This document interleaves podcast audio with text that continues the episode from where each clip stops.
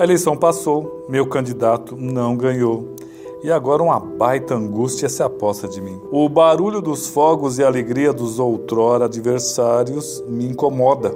Essa noite nem dormi direito com tanto barulho. Tenho uma sensação de ter perdido uma final de campeonato.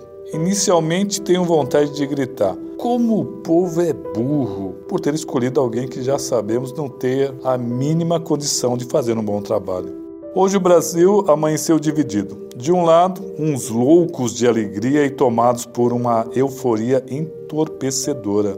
Do outro, afundados em uma tristeza e uma melancolia amarga, os vencidos. O impensável até poucos meses atrás se tornou realidade. De vários cantos do país chegam relatos de desentendimentos e muitas brigas, mas nada que possa ser considerada uma revolução. Dizem que houve até mortes, mas não quero mais saber de política por um bom tempo. A ferida da derrota ainda sangra e o cheiro da vitória permanece forte no ar e nas narinas dos vitoriosos é preciso dar tempo ao tempo. Durante o dia, um tom mais formal e conciliador vem de Brasília.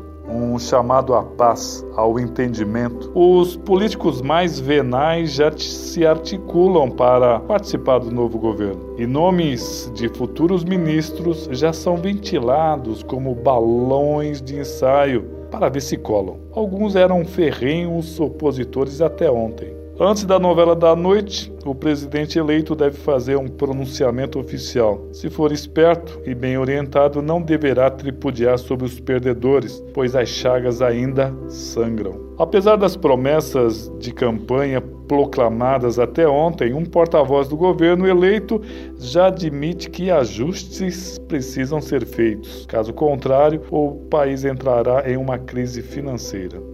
O cara de Brasília diz que os trabalhadores poderão ter seus direitos, sim, mas o momento é de todos darem sua cota de sacrifício. Assim, mais uma vez, a corda arrebentará para o lado pobre da cidade. As ruas, ainda cheias de santinhos, dão um certo colorido às periferias. Nos coletivos, alguns trabalhadores vão trabalhar com a camiseta do candidato vencedor. Aquilo me parece uma afronta. Tenho vontade de arrancar-lhe a camiseta pelos pés mas abaixo a cabeça. Afinal, eles venceram. Alguns olham com raiva para o orgulhoso portador daquele estandarte. Outros são indiferentes. Chego ao trabalho, a sirene toca alto. Esqueço os problemas nacionais. Lembro da esposa, dos filhos que precisam de roupa nova, do salário apertado. Bem, vamos à luta. Alguém precisa trabalhar nesse país.